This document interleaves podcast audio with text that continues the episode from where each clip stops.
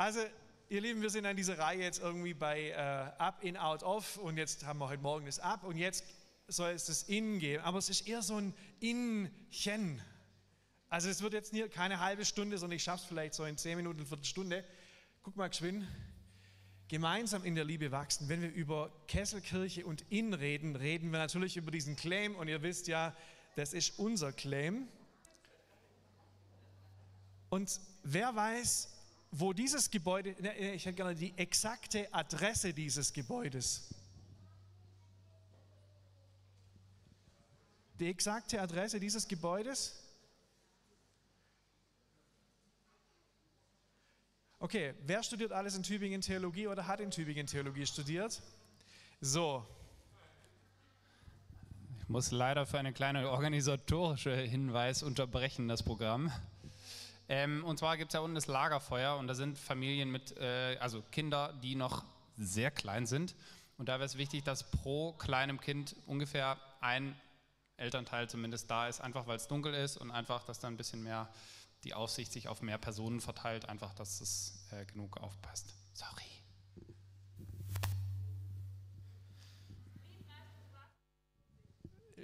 Liebermeisterstraße. Äh, wie stimmt es? Zwölf, ah, ich fast, okay.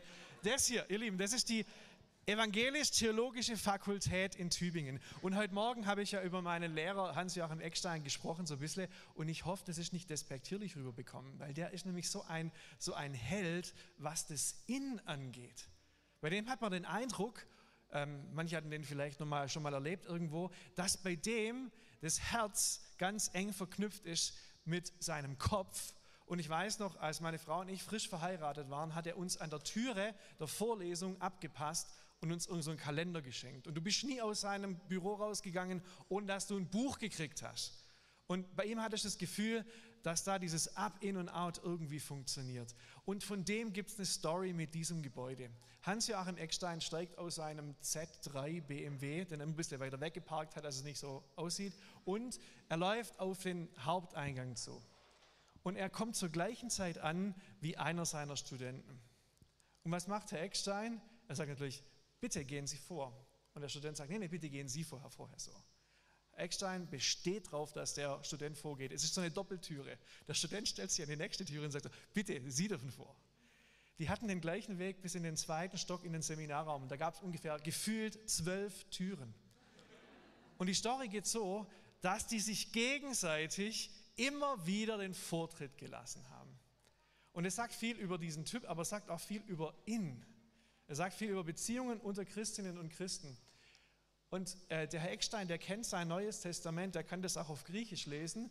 Und da steht zum Beispiel im zwölften Kapitel des Römerbriefs, eure Liebe untereinander sei herzlich. Okay, kriegt man hin. Herzlich ist ja schon mal gut. Herzlichen Glückwunsch, herzlich willkommen aber es geht noch weiter. Und jetzt kommt die Challenge. Einer komme dem anderen mit Ehrerbietung zuvor.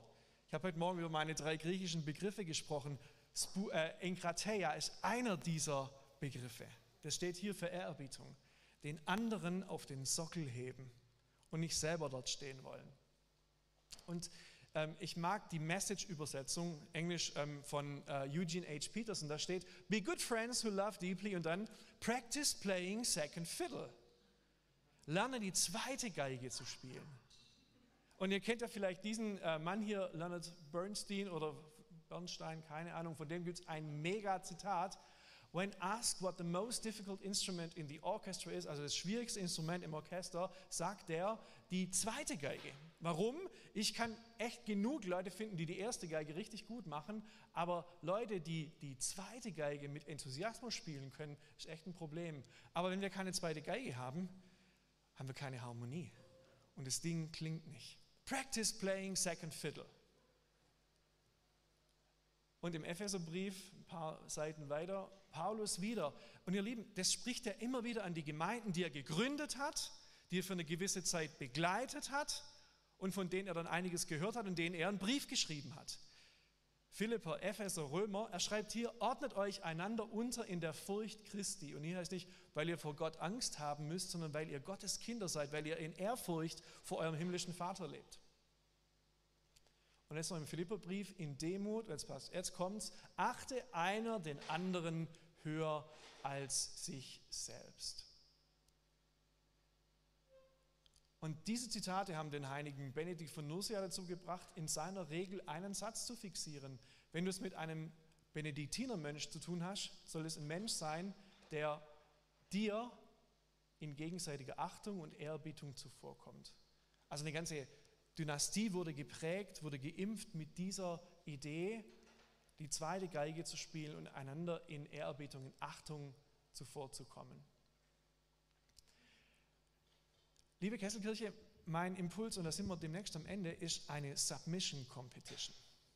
Eine Submission Competition für uns hier auf Michelsberg und auch in Zukunft. Vielleicht könnte das ein Teil von diesem Claim gemeinsam in der Liebe wachsen sein. Dass wir bewusst sagen, nicht ich möchte auf dem Sockel stehen, sondern ich hebe jemand anderen auf den Sockel. Ich lasse ihm verbal, persönlich an der Türe, in Entscheidungen, an unterschiedlichen Stellen den Vortritt. So könnte auch Submission Competition aussehen. Also Submission im Sinne von aufgeben. Dass wir quasi so hart miteinander kämpfen, dass irgendwann einer sagt, so hey, sorry, ich bin raus. Und in unseren Gemeinden, da ist die Kesselkirche nicht davon verschont, passiert es immer wieder, dass Leute sagen, der Druck ist zu groß, es, ich habe hier keinen Raum mehr, hier wird es mir zu eng, ich fühle mich wie im Schwitzkasten. Da passen viele Sachen zusammen und gehören viele Sachen dazu, aber dann endet die Submission Competition so, dass einer verliert. Und wenn ich Paulus richtig verstanden habe, Hans-Joachim Eckstein richtig verstanden habe und Jesus richtig verstanden habe, dann geht es bei Submission Competition der Kesselkirche darum, dass beide gewinnen. Versteht ihr, das ist ja die krasse Logik. Wenn ich will, dass es dir gut geht und du ihm wieder genau im gleichen willst, dass es mir gut geht, dann verliert keiner von uns. Dann muss keiner verlieren, damit ein anderer gewinnt. Dann heißt Submission, Competition der Kesselkirche, dass wir einander in Liebe zuvorkommen. Ich weiß, ich wollte es mit, dieser, mit diesen äh, Herausforderungen und dem Anspruch ein bisschen runterschrauben, hat nicht funktioniert. Sorry, ich entschuldige mich deutlich und werde einfach jetzt dann gucken, wie ihr das heute Abend so macht mit dieser Submission Competition. Und ich glaube, dass es ein großer Teil ist, diese zweite Geige spielen zu können, andere Menschen neben einem groß werden zu lassen. Ich habe so viele coole Leidenschaftszitate mir irgendwo mal aufgeschrieben. Da heißt das eine, wenn du nicht bereit bist, dass der, den du anleitest, wenn du nicht bereit bist, dass der, mit dem du, die, mit der du unterwegs bist, irgendwann mal was Größeres machen kannst als du selber, dann hast du deinen Job als Leiterin, als Leiter nicht richtig verstanden. Nicht, dass wir überflüssig wären, aber dass quasi das Dach, die Decke von dem, was wir kennen, was wir können, was wir wissen, der Boden ist von denen, für die wir Verantwortung tragen. Dass unser Dach, unsere Möglichkeiten, der Boden ist, auf dem andere Menschen weiterlaufen. So werden wir gemeinsam in der Liebe wachsen. Kesselkirche, Submission Competition, ich bin gespannt, wie das äh, praktisch aussieht. Jetzt und die nächste Zeit. Sag mal Amen und to be continued.